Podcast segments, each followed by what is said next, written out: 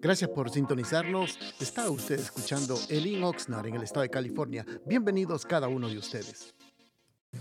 Bendiciones, amados hermanos, que tengan un precioso día.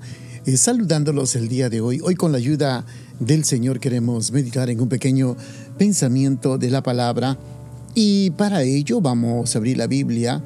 En el libro de Efesios capítulo número 6 dice la palabra del Señor, Hijos, obedezcan en el Señor a sus padres, porque esto es justo. Honra a tu padre y a tu madre, que es el primer mandamiento con promesa, para que te vaya bien y disfrutes de una larga vida en la tierra. Le hemos llamado a este pequeño pensamiento, hermanos, la obediencia es un proceso de aprendizaje. A lo largo de la Biblia, Dios ordena a, a todos los humanos que obedezcamos. Obedecer a Dios es algo que instintivamente o nuestra naturaleza humana eh, no se quiere someter principalmente a una autoridad. Eso de someternos eh, no es algo natural para nosotros porque todos nacemos con un espíritu rebelde. Por eso eh, vemos constantemente la rebeldía en el hombre, en todas las, todas las áreas de, del ser humano. Usted puede notar que siempre el hombre hace cosas que no debería de hacer muchas veces en rebeldía a la autoridad, rebeldía a nuestros padres. ¿Y cómo podemos enseñar eh, la obediencia?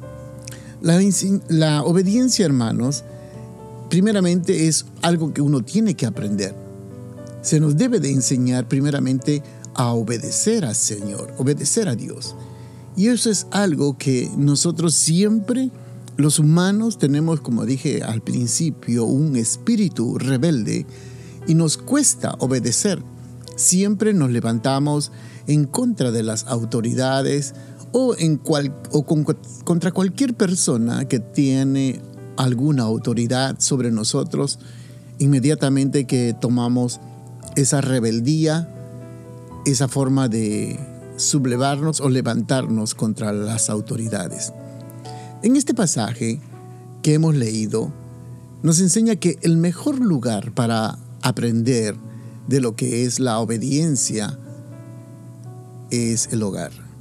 En el hogar ustedes pueden ver, hermanos, desde que muy temprano nuestros padres son las personas que tienen la autoridad. Y ellos son, desde muy pequeño, son los que nos enseñan a obedecer, a sujetarnos a nuestros padres.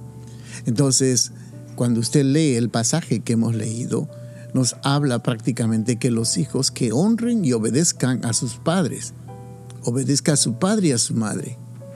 Dios, amados hermanos, eh, dispuso que nuestra primera experiencia de autoridad sea en la casa, en el hogar. En el lugar donde nosotros crecimos, ahí donde aprendemos a sujetarnos a las autoridades. Y eso implica, hermanos, someternos a papá y a mamá que nos cuidan. Ahí es donde la gran mayoría de nosotros aprendemos que es una autoridad.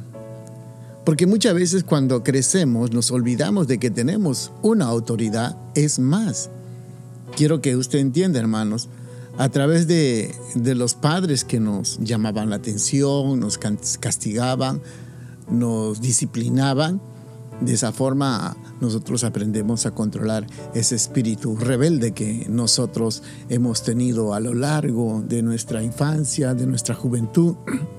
Todos nosotros hemos tenido ese espíritu rebelde y es ahí donde en la casa a través de los regaños, los castigos, la disciplina, eh, algunos con varas, algunos con chancletas, algunos de una forma u otra, nos disciplinaban y nos castigaban y trataban de someternos a nuestro espíritu rebelde porque nosotros no queríamos ser obedientes.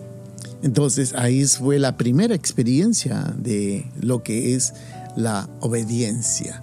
Ahora, cuando nosotros vamos creciendo, ya vamos eh, creciendo naturalmente, todos crecemos y llegamos a ciertas etapas en la vida.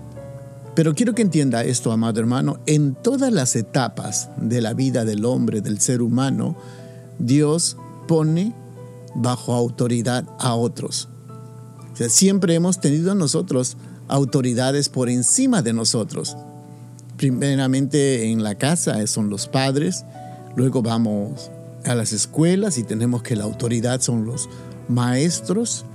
Luego cuando usted va creciendo son los empleadores, que usted va a un trabajo y tiene una autoridad encima de usted que le indica la hora de entrada, la hora de salida, el trabajo que tiene que cumplir, o quizás como simplemente ciudadanos aquí en cualquier lugar. Tenemos los funcionarios del gobierno, los políticos, que ellos realmente ejercen la autoridad y son los que nosotros tenemos que sujetarnos a ellos. Entonces, toda la humanidad está siempre sujeta a una autoridad, porque nosotros, hermanos, aunque ellos hayan nacido en pecado y muchas veces son injustos, pero quiero que entienda, son autoridades que Dios los ha puesto. Con esto muchas veces decimos, no, que las autoridades miren cómo son, nos quejamos de los políticos, de los gobiernos, de los partidos políticos, pero quiero que entienda, Dios ha puesto las autoridades a todos ellos. Y no hay ningún hombre que digan que es mejor o peor. Hace unos días estuvimos viendo los mandamientos y hay muchos políticos que llegan a, sus, a esos puestos y ponen la mano sobre la Biblia y juran servir, pero al final y al cabo son ellos los que se sirven. Entonces, todos los hombres, sin importar, son pecadores, pero Dios los ha puesto por un periodo de tiempo para que ellos sean nuestra autoridad. Y eso no importa que si usted está de acuerdo o no esté de acuerdo con los gobernantes, ellos son las autoridades. Las autoridades, amados hermanos, nos enseñan el valor de la obediencia y también las consecuencias de la desobediencia. Todos nosotros andamos en reglas, nos vivimos sujetos a reglas, tenemos que andar siempre guardando las leyes de las autoridades, no podemos ir por la calle manejando altas velocidades, porque estamos quebrando las leyes y siempre hay una autoridad para poner en orden lo que nosotros pues, a veces quebramos las leyes. Entonces tenemos que estar sujetos a las autoridades. Es claro, es natural que el hombre por su instinto nos resistimos a la idea de obedecer a otra persona.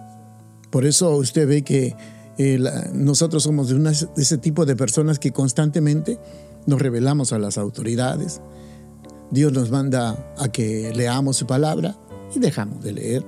Nos manda que nos congreguemos y dejamos de asistir a la iglesia.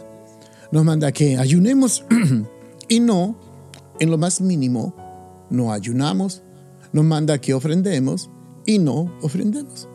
Pero todos anhelamos estar un día con el Señor. Todos anhelamos que el Señor se glorifique en nuestras vidas.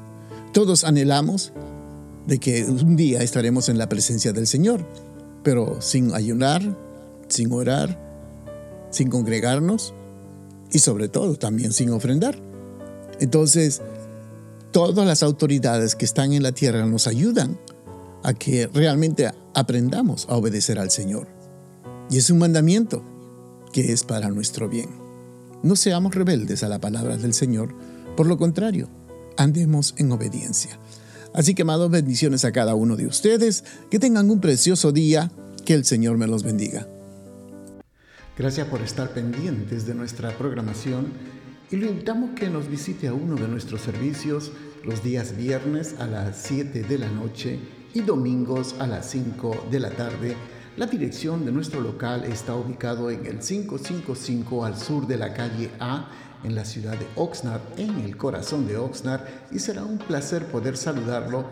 Y también le pedimos de que si usted puede seguirnos de nuestras actividades en Facebook o Instagram bajo el link Oxnard será una bendición. Y para mayor información puede usted llamarnos al área 805-991-6030. Bendiciones.